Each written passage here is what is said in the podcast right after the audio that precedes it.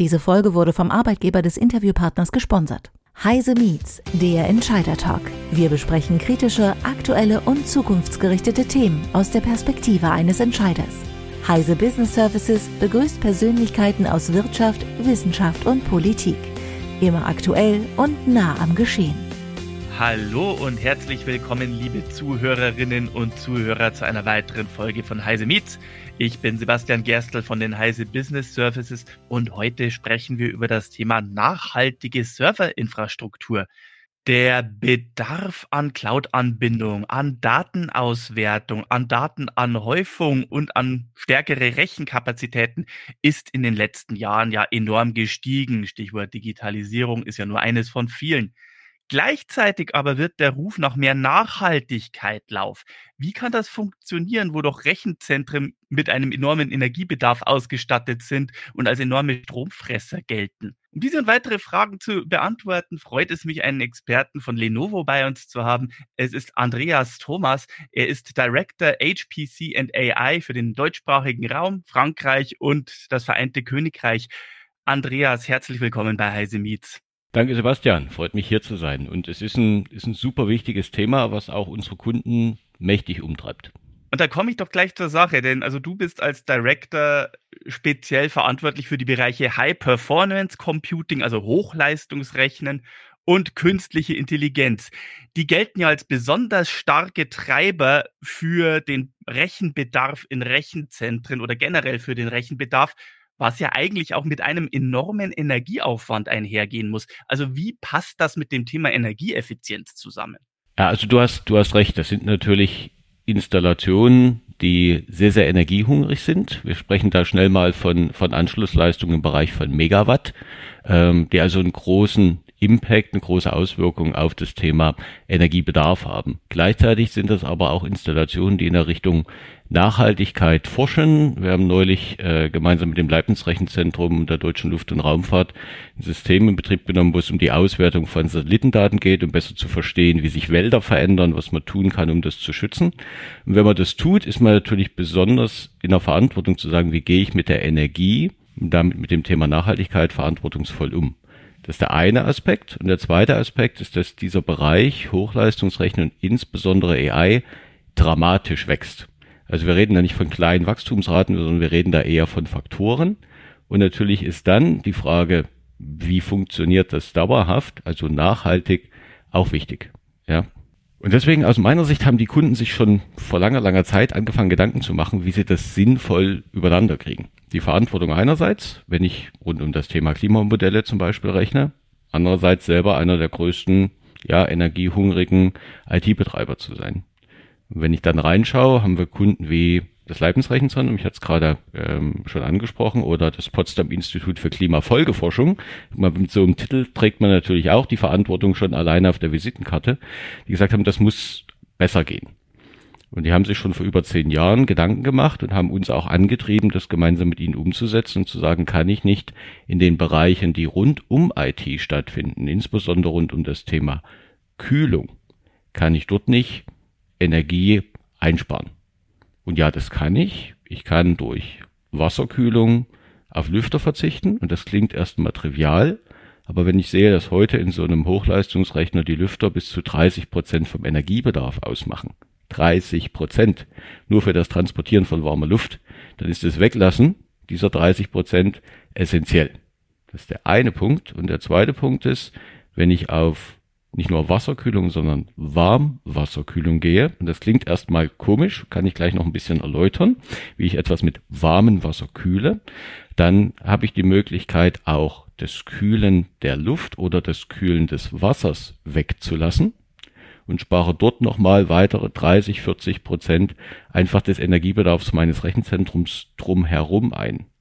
Und ich mache das alles, ohne die Rechenleistung zu kompromittieren oder zu reduzieren. Im Gegenteil, ich betreibe die Infrastruktur sogar noch stabiler, weil ich stabilere Temperaturbereiche habe. Und das hat das Leibniz Rechenzentrum mit uns vor über zehn Jahren massenmarktfähig gemacht und ist mittlerweile in dem Hochleistungsrechnungsumfeld, würde ich sagen, massenmarktmäßig im Einsatz.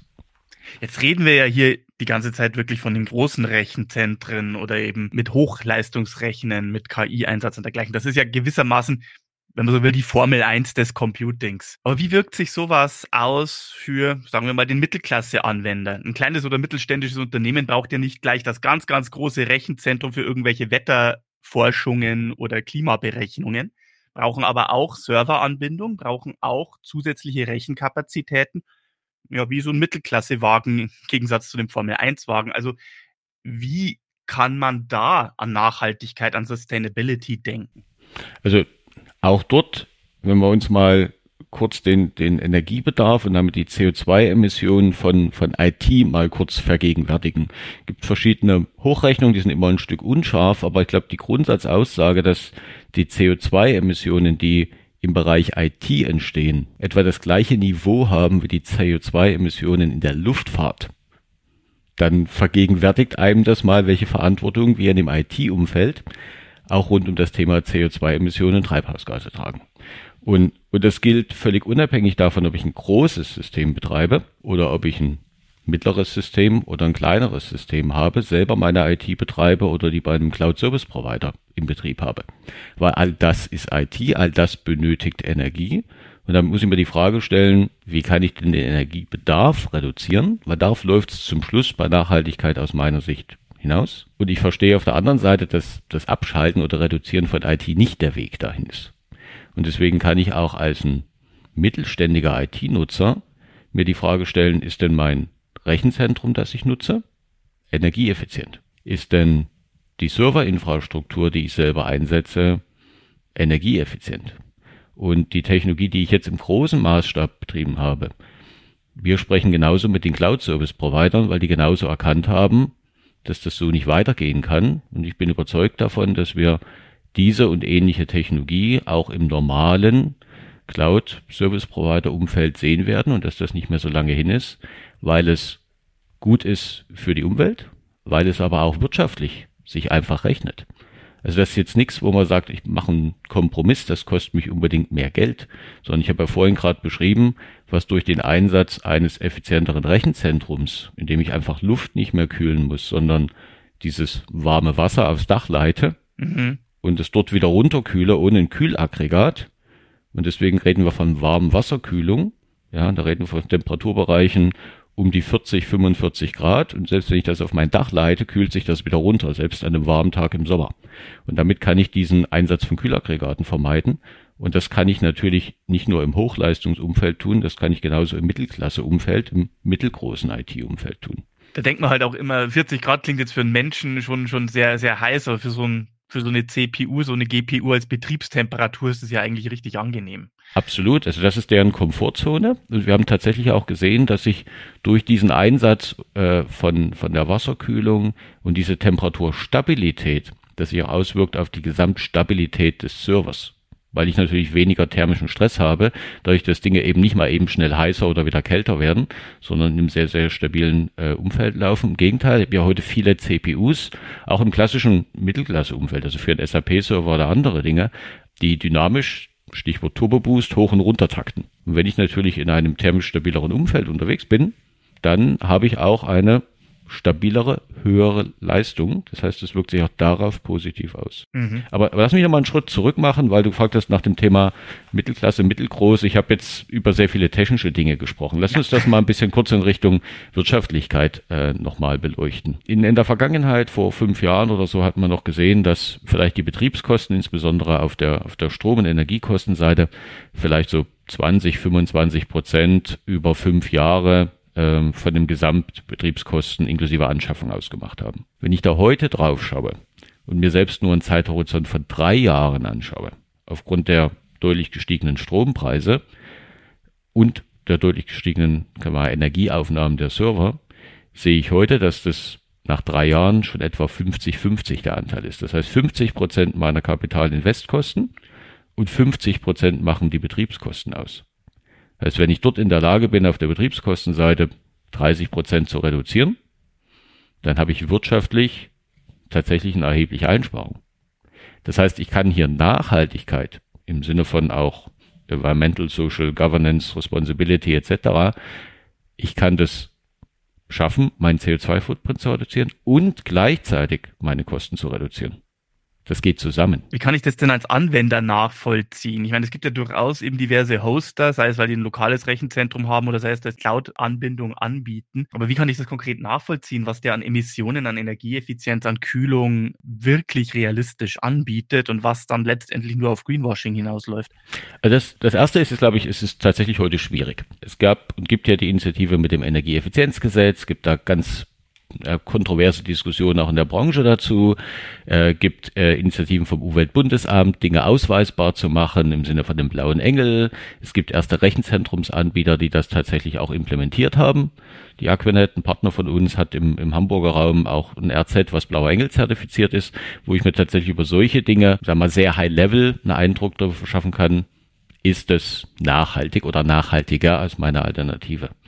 Ähm, das nächste, was man dann meist hört und auch liest, ist, ja, wir benutzen Ökostrom. Das ist erstmal gut, aber ich sage dann immer, aber das ist alles endlich.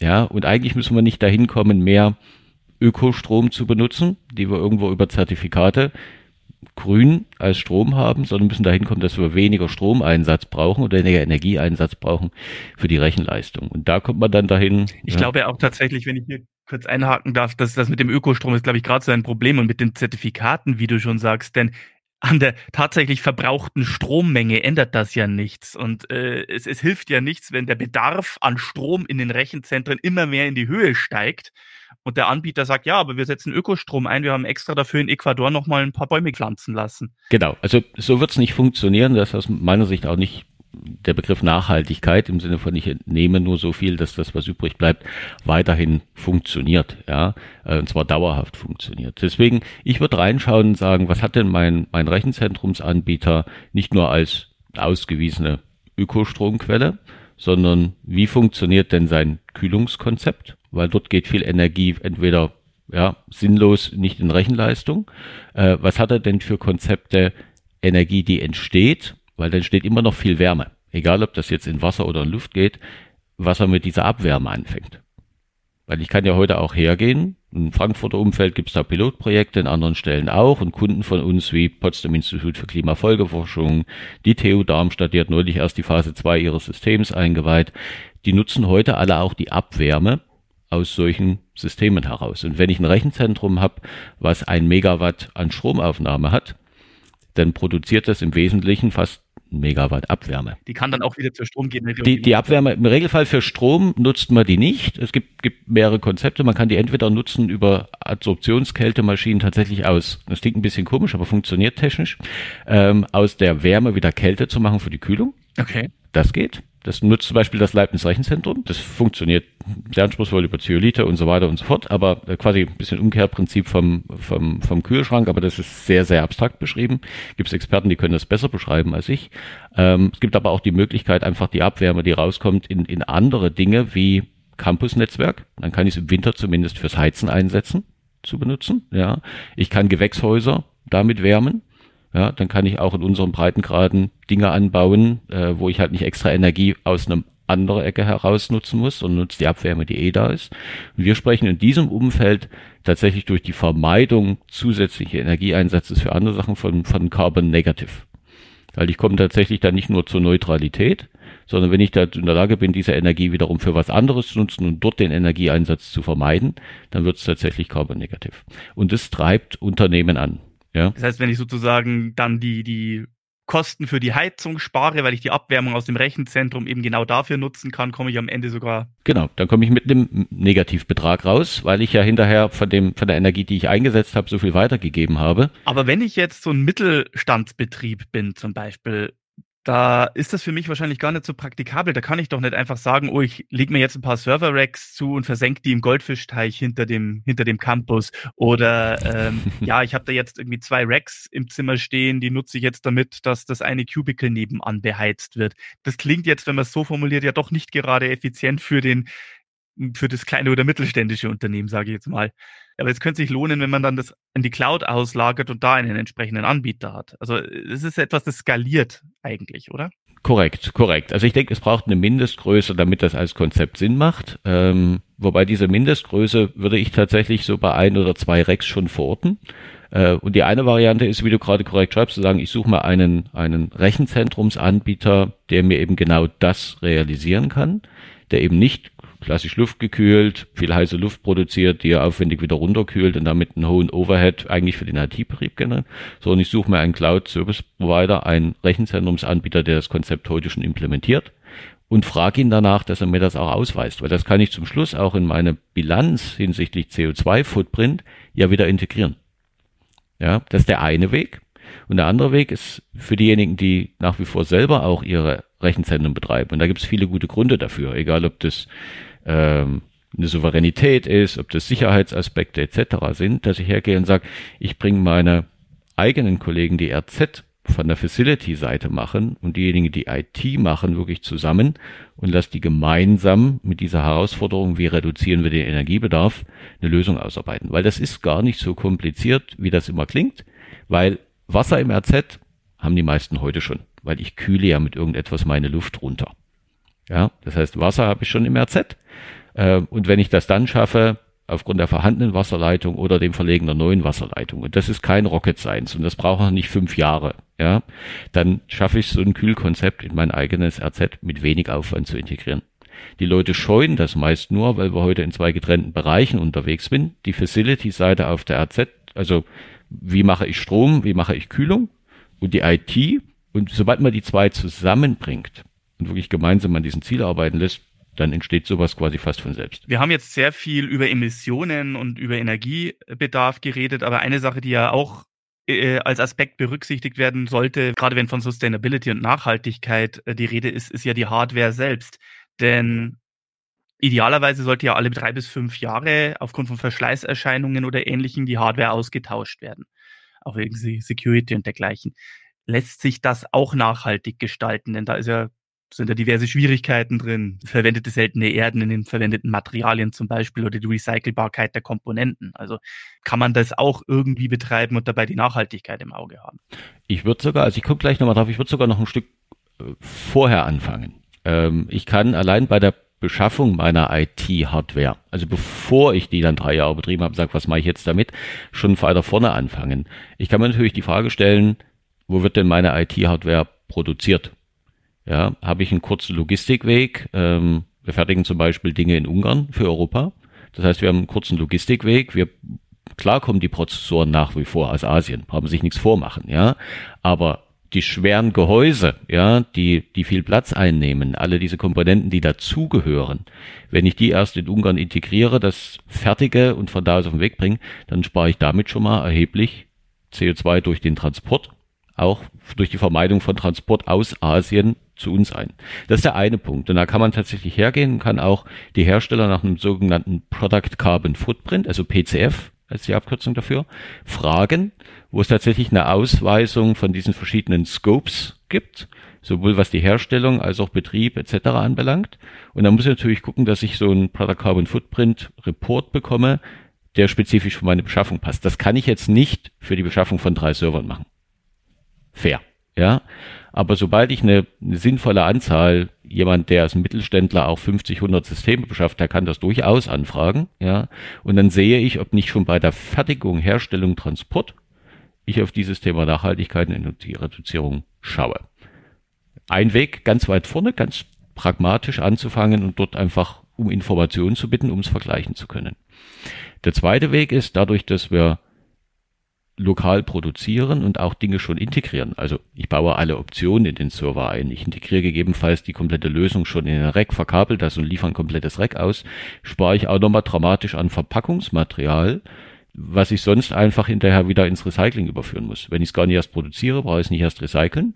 Und wir haben uns tatsächlich mal hingesetzt und haben das mal ausgerechnet. Ja, das sind, wenn man so ein Rack anschaut, ist das 50 Kilo an Karton. Dann muss man sich erstmal vorstellen, wenn man 50 Kilo Karton hochhebt, ja, das haben wir schon mal weggelassen, das brauchen wir nicht. Das sind durch Verpackung wie. Ja, 50 Kilo sind 50 Kilo, ja. Das ist egal, ob das Metall oder Karton ist. Es bleibt bei 50 Kilo. Genau, es ist, es ist ziemlich schwer, genau. Ähm, die, die Einsparung an Holz durch Paletten, durch andere Verstrebungen und so weiter, das sind nochmal 90 Meter Holz, die man da einspart. Ja, und das sind anderthalb Kubikmeter an Polstermaterial, die bei uns mittlerweile komplett nachhaltig ausgeführt sind. Aber trotzdem alles Dinge, die ich gar nicht erst produzieren muss, weil ich sie gar nicht erst brauche, indem ich ein komplettes Rack komplett integriert ausliefere. Also da kann man bei der Beschaffung schon relativ weit vorne anfangen, bevor man sich überhaupt Gedanken macht, was mache ich nach drei Jahren. Jetzt kommen wir aber zum Punkt, was mache ich nach drei Jahren. Da geht im Moment gerade so ein bisschen eine Schere auf. Das eine ist durch die gestiegenen Energiekosten, ist die Sache, nutze ich das nach drei Jahren wirklich weiter oder tausche ich es aus? Ist schwierig zu beantworten. Ich habe Kunden, die sich die Frage ernsthaft stellen und sagen, eigentlich ist der Trend rein rechnerisch im Excel so, dass ich hergehen müsste und das eher früher austauschen, weil die Energieeffizienz besser wird, ja, durch den Anstieg der Rechenleistung, äh, statt es länger zu betreiben. Ja, das ist die Excel-Übung. Die andere pragmatische Sicht wäre zu sagen, ich suche mir eine Zweitnutzung für die Komponenten. Äh, und ich habe tatsächlich Kunden, die das heute machen, die sagen, ich nutze das drei Jahre als mein Hauptsystem für die ich das einsetze. Und danach geht es als mein Tier 2 System für andere Anwendungsfelder in eine Nutzung, die ist nicht so kritisch. Wenn da was ausfällt, ist das auch nicht ganz so schlimm. Ja, wenn das nicht die, die höchste Rechenleistung hat, ist das immer noch gut. Ähm, also das kann man tun. Aber das wird tatsächlich schwieriger durch diese Balance, die ich anfangs beschrieben habe, durch Anschaffungskosten zu Betriebskosten, durch die, und ich denke, das wird weiter anhalten, steigenden Energiekosten, ist es tatsächlich schwierig. Deswegen nochmal einen Schritt zurück. Wenn man am Anfang, und das als Hersteller vielleicht ein bisschen komisch zu sagen, genauer überlegt, was man beschafft, ja, ähm, da ist das, glaube ich, der nachhaltigere Schritt, als sich nach drei Jahren zu überlegen, was mache ich denn jetzt damit. Da, da reden wir ja wirklich von sehr vorausschauender Planung. Also so merkt man ja immer erst frühestens in ein paar Jahren, so wie, wie sehr hat sich das jetzt gelohnt, diesen Schritt, den man gemacht hat. Vielleicht jetzt mal ein bisschen spitz gefragt. Äh, warum sollte ich mich als Unternehmer darauf einlassen? Das erfordert ja sehr viel Weitsicht. Das erfordert sehr viel Planung, offenbar auch ein paar Unsicherheitsfaktoren. Der effektive Nutzen tritt mit Sicherheit nicht sofort ein. Ich meine, klar, zum einen Nachhaltigkeit ist gefragt. Man kann sich das mit Sicherheit als Image irgendwie auf die Fahne schreiben. Aber wo liegt da für mich der Nutzen im Gegensatz zum Aufwand, den ich dafür leisten muss. Es hört sich ja so an, als muss da doch Aufwand betrieben werden. Dinge müssen anders gemacht werden, Dinge müssen anders geplant werden von Grund auf. Warum sollte ich das tun? Also, also ich glaube, auf der wirtschaftlichen Seite kann man das relativ schnell herleiten. Ja, äh, wenn ich heute eine, eine IT-Beschaffung und, und wir nehmen mal einfach weil es jetzt einfach rechnet, circa eine Million IT-Beschaffungen. Das mag für den einen oder anderen Mittelständler eine große Zahl sein, für den anderen Mittelständler sagt das weit weg davon, ich habe viel mehr IT. Weil in Summe wächst der IT-Anteil überall, Stichwort Digitalisierung hast du am Anfang gebracht, an allen Ecken und Enden, egal ob der Edge oder im Rechenzentrum oder an anderen Standorten, das wächst. Ja, gewaltig. Ja, da kommt man nicht drum rum. Also an den Ausbau der Kapazitäten und der Fähigkeiten zur Datenauswertung muss man arbeiten. Da kommt man nicht drum rum, keine Frage. So, so ist es. Das heißt, wenn ich heute einfach mal das Beispiel nehme und sage, ich beschaffe für eine Million IT im weitesten Sinn und ich habe die Chance über ein effizientes Kühlkonzept, den Betrieb im, im effizienten Rechenzentrum, 30 Prozent an den Betriebskosten einzusparen. Dann habe ich vorhin ja gesagt, die Betriebskosten halten sich etwa die Waage zu den Investkosten über drei Jahren. Also habe ich bei einer Million IT Invest etwa eine Million Betriebskosten. Also wenn ich von diesen eine Million Betriebskosten 30 Prozent einsparen kann, ohne Kompromisse etc., dann habe ich schon mal 300.000 Euro eingespart. Das sind 300.000 Euro, ja. Und ich glaube, da komme ich wirtschaftlich sehr schnell auf den Punkt, wo ich sage, für 300.000 Euro kann ich mich schon ein paar Tage hinsetzen und das mal durchdenken. Ja, also aus meiner Sicht, es rechnet sich und das ist, ist, ein, ist ein Thema, wo IT und Nachhaltigkeit und Wirtschaftlichkeit zusammengehen und nicht gegenteilige Trends sind. Ja, und ich glaube, wenn man das mal realisiert hat und in seinen, seinen Beschaffungsprozess und seinen Betriebsprozess wirklich als ein Messkriterium integriert, dann, dann rechnet sich das. Und eben nicht erst in fünf Jahren, sondern eigentlich ab Tag eins, sobald meine IT läuft, weil ich weniger Energie dafür brauche. Wir hatten so eine ähnliche Diskussion auch mit, mit Industriekunden, die hergegangen sind und gesagt haben, ich habe ein ganz klares Ziel, dass ich den CO2-Footprint als Unternehmen reduzieren muss. Und, und die sind ganz clever hergegangen und gesagt, wir geben euch nicht ein festes Ziel vor. Weil wenn ich euch sage, ihr müsst 10%, 15% oder 50% reduzieren, dann führt das zu irgendeinem Ergebnis, um diese Zahl schön zu machen. Was wir wollen. Ja, da werden dann immer kurzfristig irgendwelche Sachen gekürzt und dann stellt man irgendwie fest, hm, das Server-Rack, das wir jetzt abgeschaltet haben, das brauchen wir aber längerfristig. Ge genau, ja. Ähm, gesagt, wir geben das Ziel anders vor. Wir wollen, dass ihr einen messbaren und dauerhaften Effekt habt, was CO2 CO2-Emissionen reduziert. Das war das Ziel. Und so offen ist der Kunde auch mit uns umgegangen. Gesagt, es geht nicht darum, die Zahl 15, 15 ist, ja, sondern es soll dauerhaft und es soll messbar sein. Und wenn man dahin geht und sagt, ich werde so und so viele CO2-Emissionen in meiner Standardlösung verursachen.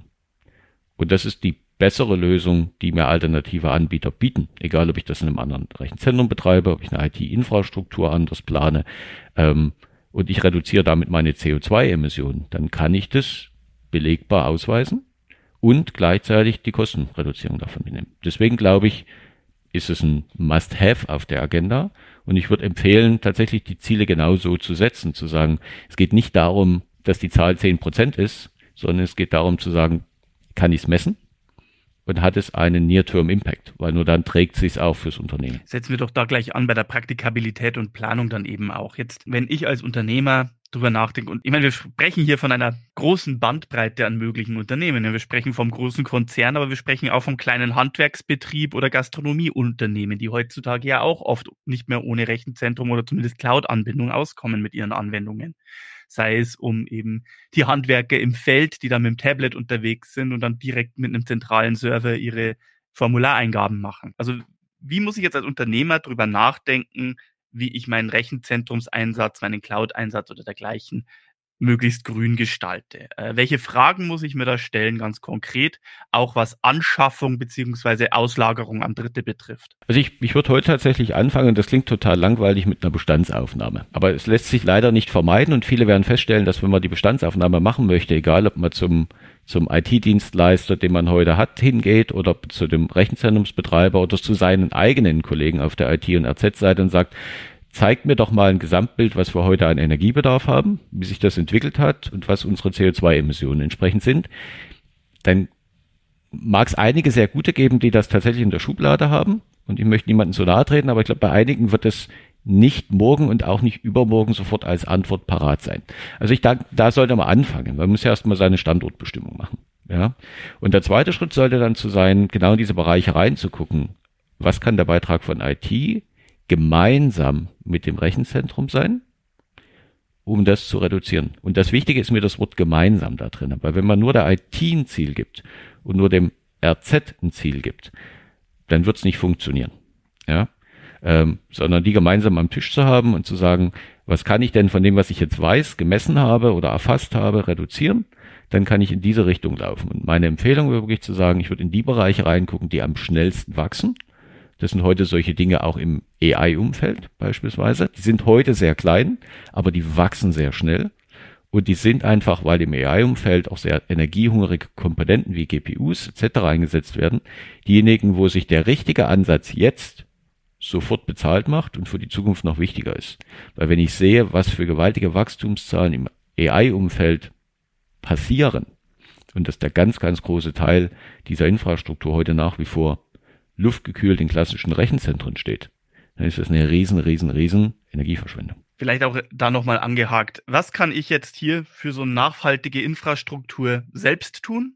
Und worauf muss ich besonders achten, wenn ich das auf andere auslagere? Also was ich selber tun kann, ist tatsächlich zu sagen, in, in meiner Beschaffung nehme ich Messgrößen rund um das Thema Nachhaltigkeit, Product Carbon Footprint für die Systeme, die ich beschaffe, mit auf.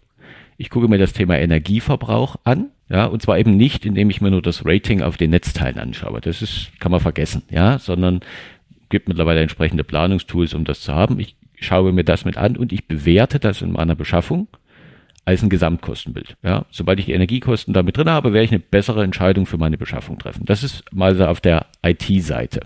Auf der Rechenzentrumsseite meine Empfehlung, entweder diejenigen, mit denen man heute arbeitet, die eigene RZ-Mannschaft herauszufordern und zu sagen, was ist denn euer Plan?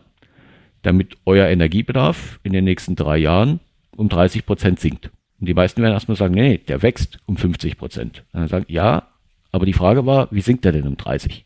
Ja, ähm, und die tatsächlich dazu anzutreiben, weil, weil nur dann kriegen wir eine Veränderung hin. Weil du gerade Planungstools erwähnt hast, kannst du da ein paar gute Quellen oder Anlaufstellen nennen, wo man sich da gut informieren kann? Also auch wenn man jetzt sagt, ich will da jetzt erste Schritte angehen, wo informiere ich mich da am besten oder bei wem? Also meine Empfehlung wäre tatsächlich, weil das Thema komplex ist, nicht selber loszugehen, zu sagen, ich suche mir jetzt ein Tool, ja, sondern tatsächlich mit entweder dem, dem IT-Partner meiner Wahl, mit dem ich heute unterwegs bin, tatsächlich in ein Gespräch zu gehen und zu sagen, für mich ist das Thema Energieverbrauch wichtig. Kannst du mir in Zukunft für, für Vorschläge, die du machst, bitte das Thema Energie entsprechend ausweisen? Und kannst du mir bitte Alternativen anbieten, ja, die mit weniger Energiebedarf auch diese Leistung bringen? Das wäre mein Vorschlag, wirklich diejenigen auch zu fordern, zu sagen, macht mir Alternativvorschläge. Weil wenn ich nicht danach frage, werden wir bei dem heutigen Schema bleiben und dann wird sich nichts verändern. Nachfrage bestimmt das Angebot. Ähm, wo geht die Reise hin? Was bringt da die Zukunft? Ich meine, ich kann mich erinnern, dass vor ein paar Jahren schon, es war entweder Google oder Microsoft, vielleicht auch schon beide, ja schon im Gespräch waren, die gesagt haben, oh, wir verlagern jetzt große Teile unserer Rechenzentren unter Wasser und betreiben die aus dem Meer heraus. Bin mir gar nicht sicher, was daraus geworden ist, aber es hat auf jeden Fall für Schlagzeilen gesorgt damals. Du hast ja schon erwähnt, es gibt sehr viele spannende Konzepte, von denen einige bereits im Einsatz sind. Wo geht da die Reise hin? Ist es letztendlich so ein bewusstes mehr Ökostrom oder ein bewusstes, wir setzen mehr auf die Ganzheitlichkeit dieser Synergieeffekte, die diese Energie im Rechenzentrum und der üblichen Gebäudetechnik besser zur Geltung bringt? Ich glaube, heute sehr kurzfristig ist tatsächlich immer noch das Thema Ökostrom, das, was man sehr gerne auf seine Webseiten schreibt, weil das einfach und schnell gemacht ist. Ja, ähm, das ist einfach das, was einem auch am meisten sagt, wenn man das als erstes sieht. Ne? So, oh, okay, das ist nachhaltig. Genau. Äh, und, und ich kann nur jeden anregen, dazu zu sagen, wir müssen, wir haben es jetzt ein paar Mal äh, auch schon mehr als deutlich angerissen, müssen in Summe Energieverbrauch reduzieren, respektive mit den Wachstumsraten, die wir im IT-Umfeld sehen. Und es gibt einige, die vorhersagen, dass im, allein im Rechenzentrumsumfeld die CO2-Emissionen, Energiebedarf in den nächsten zehn Jahren sich verdreifachen wird, wenn nicht noch mehr. Also das ist ein klares Alarmsignal, dass wenn wir jetzt nicht das verändern, wie wir Dinge tun, wir in fünf oder zehn Jahren ein noch viel größeres Problem haben und Ökostrom ist nicht die Lösung. Sei denn, wir bauen unseren Ökostrom genauso um die gleichen Faktoren aus und ich glaube, da wissen wir auch alle, das ist so trivial nicht möglich. Deswegen sehe ich das heute in der Branche und es sprechen noch nicht so viele so offen darüber.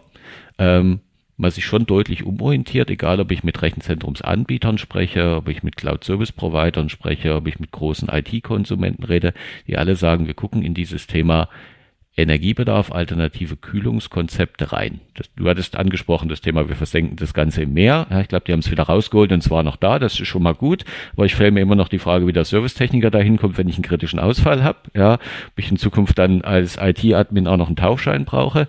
Ähm, deswegen, ich halte das noch nicht ganz so für praktikabel. Es gibt dieses Thema Immersion Cooling, wo ich einfach komplette IT-Systeme äh, versenke in eine Kühlflüssigkeit. Das gleiche Konzept steht dahinter. Ja, ich habe ein, ein Kühlungsmedium dazwischen, was besser als Luft äh, von der Leitfähigkeit funktioniert. Das ist aus meiner Sicht ich eine Bestätigung, dass ein Trend im Markt da ist, nach alternativen Kühlkonzepten zu schauen. Aber auch dort stelle ich mir die Frage nach, nach der Wartungsfähigkeit, weil wenn ich einen Server tauschen muss und ich muss erst mal rausziehen und abtropfen lassen, hm, weiß ich nicht, ob das im, im größeren Stil praktikabel ist. Und außerdem ist die Packungsdichte da nach wie vor eine Herausforderung.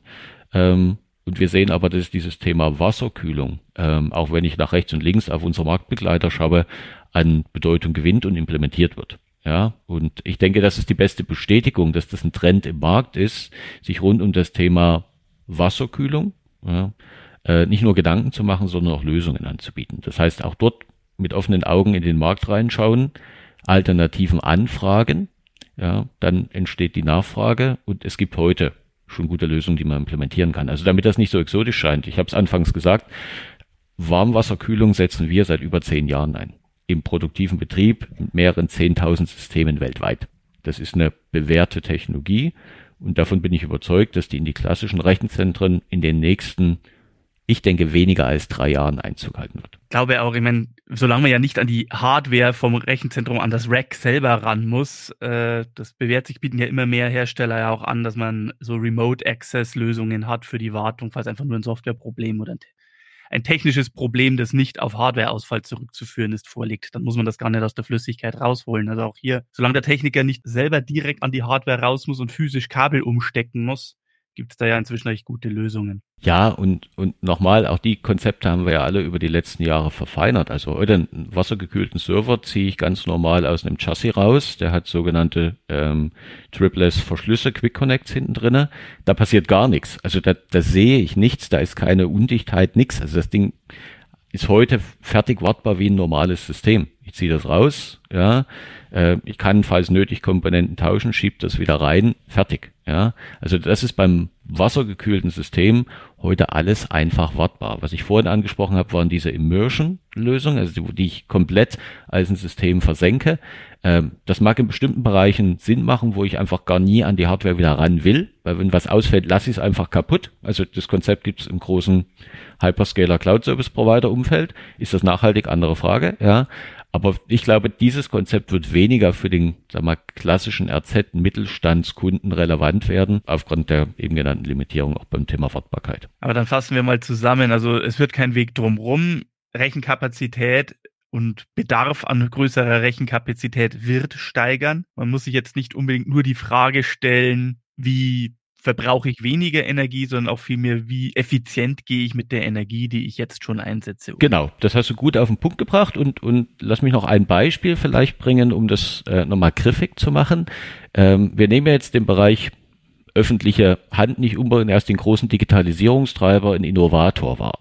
Aber ich möchte für den Bereich auch mal eine Lanze brechen und sagen, wenn ich, und ich habe vorhin einige Kunden angesprochen und die kommen alle aus diesem öffentlichen Umfeld, ja, äh, zum Beispiel auch die TU Darmstadt, da haben wir das System vor zwei Wochen eingeweiht, die setzen auf Warmwasserkühlung, haben das schon lange gesehen, haben das geplant mit ihrem RZ, haben das umgesetzt, machen die Abwärmenutzung in ihrem Campusnetzwerk. Ähm, da ist die öffentliche Hand weit voraus und sehr, sehr innovativ unterwegs, weil die es früh geschafft haben, Rechenzentrum, ein IT zusammenzubringen und, und das war ein wesentlicher Treiber dafür, Kosten zu reduzieren. Und das führt dazu, dass ich hinterher CO2-Emissionen reduziere, weil ich habe das mal ausgerechnet für deren Phase 2 System. Das ist ungefähr so ein halbes Megawatt, äh, was sie da benutzen. Das sind ungefähr 400, 500 Systeme, die da zum Einsatz kommen. Über fünf Jahren, durch all die Dinge, die ich erwähnt habe, Warmwasserkühlung, Abwärmenutzung, Vermeidung von Lüftern etc. Und wenn ich den CO2-Ausstoß von einem Pkw, der 2023 zugelassen wurde, mal unterstelle, dann entspricht die Einsparung, die die TU Darmstadt mit diesem System hat, über fünf Jahre ungefähr 6,6 Milliarden Pkw-Kilometern. Dafür kann man ziemlich weit in Urlaub fahren und ziemlich häufig, ja. Jetzt will ich nicht sagen, dass wir alle möglichst weit wegfahren sollten. Ja, das ist jetzt auch wieder nicht nachhaltig, aber ich finde, das macht es vielleicht ein bisschen griffiger, wie groß das Potenzial dort drin ist, wirklich nachhaltig zu sein und die öffentliche Hand macht's vor. Kann man sich da bei euch bei Lenovo auch irgendwie informieren oder was anschauen, damit man sich da ein klares Bild machen kann? Was macht ihr da eigentlich konkret? Definitiv. Also das eine ist, man kann sich natürlich bei unseren technischen Materialien auf den Webseiten im Detail einlesen. Äh, was wir allerdings auch ganz gerne machen, ist einfach eine sogenannte Study Tour mit interessierten Kunden genau zu solchen Installationen. Weil das ist, ist, hat ich immer erlebt, ist das Überzeugendste, wenn diejenigen, die auch skeptisch waren, egal ob die jetzt aus der Rechenzentrums- oder IT-Seite kommen, einfach mit denjenigen reden, die das jetzt jahrelang schon machen und denen die Fragen stellen, nicht uns, sondern denjenigen, die die Systeme heute äh, schon jahrelang betreiben, das ist das Überzeugendste, was man tun kann. Das aus der Praxis für die Praxis mit denjenigen, die jeden Tag damit zu tun haben. Das klingt richtig spannend. Ja, dann, ich sehe gerade auf die Uhr, ich sehe, wir könnten da uns noch sehr lange über einzelne Beispiele unterhalten, glaube ich, aber ich äh, schlage vor, wir, wir machen an dieser Stelle jetzt mal Schluss, aber wir sollten uns vielleicht in Zukunft auch noch näher über solche Themen unterhalten. Und ich hoffe, liebe Zuhörer, liebe Zuhörerinnen, Sie haben da Interesse und Gefallen an dem Thema gefunden. Wenn Sie weitere Fragen haben, melden Sie sich ruhig bei uns oder wenn Sie irgendwie aus Ihren eigenen Erfahrungen, wie Sie mit dem Thema umgegangen sind, schildern wollen sehr gerne, nehmen wir sehr gerne auf. Ich darf mich sehr herzlich bei Andreas Thomas von Lenovo bedanken für seine Einblicke und seine Ausführungen. Das war für mich doch sehr aufschlussreich, was da schon möglich ist und schon gemacht wird, einfach nur jenseits von Strom aus der Solarzelle. Vielen lieben Dank, Sebastian. Also es macht mir Spaß, über das Thema zu reden. Ich glaube, man hört es ein bisschen raus. Das ist auch meine Passion, dass wir da tatsächlich jeden Tag was verändern und antreiben können. Ähm, und da macht Technologie einen Unterschied, aber es machen die Leute, die diese Technologie einsetzen und aufgeschlossen sind dafür, wirklich den Unterschied. Deswegen kann ich jeden nur ermuntern, das heute nicht nur interessant zu finden und neugierig zu sein, sondern auch ins Machen zu kommen, wie einige der genannten Beispiele das schon getan haben. Danke dir. Genau, wir denken hier einfach an die Zukunft, sowohl was die Zukunft unseres Betriebs und unseres Recheneinsatzes betrifft, als auch die Konsequenzen, die dieser Recheneinsatz mit sich bringt. Wunderbar. Dann vielen lieben Dank, auch vielen lieben Dank an unsere Zuhörer und Zuhörerinnen. Ich darf mich herzlich verabschieden, auch bei dir, Andreas. Und bis zum nächsten Mal hier bei Heise Meets. Bis dahin. Ciao, Sebastian. Tschüss. Das war Heise Meets, der Entscheider Talk. Sie wollen mehr erfahren? Dann besuchen Sie uns auf heise-meets.de. Wir freuen uns auf Sie.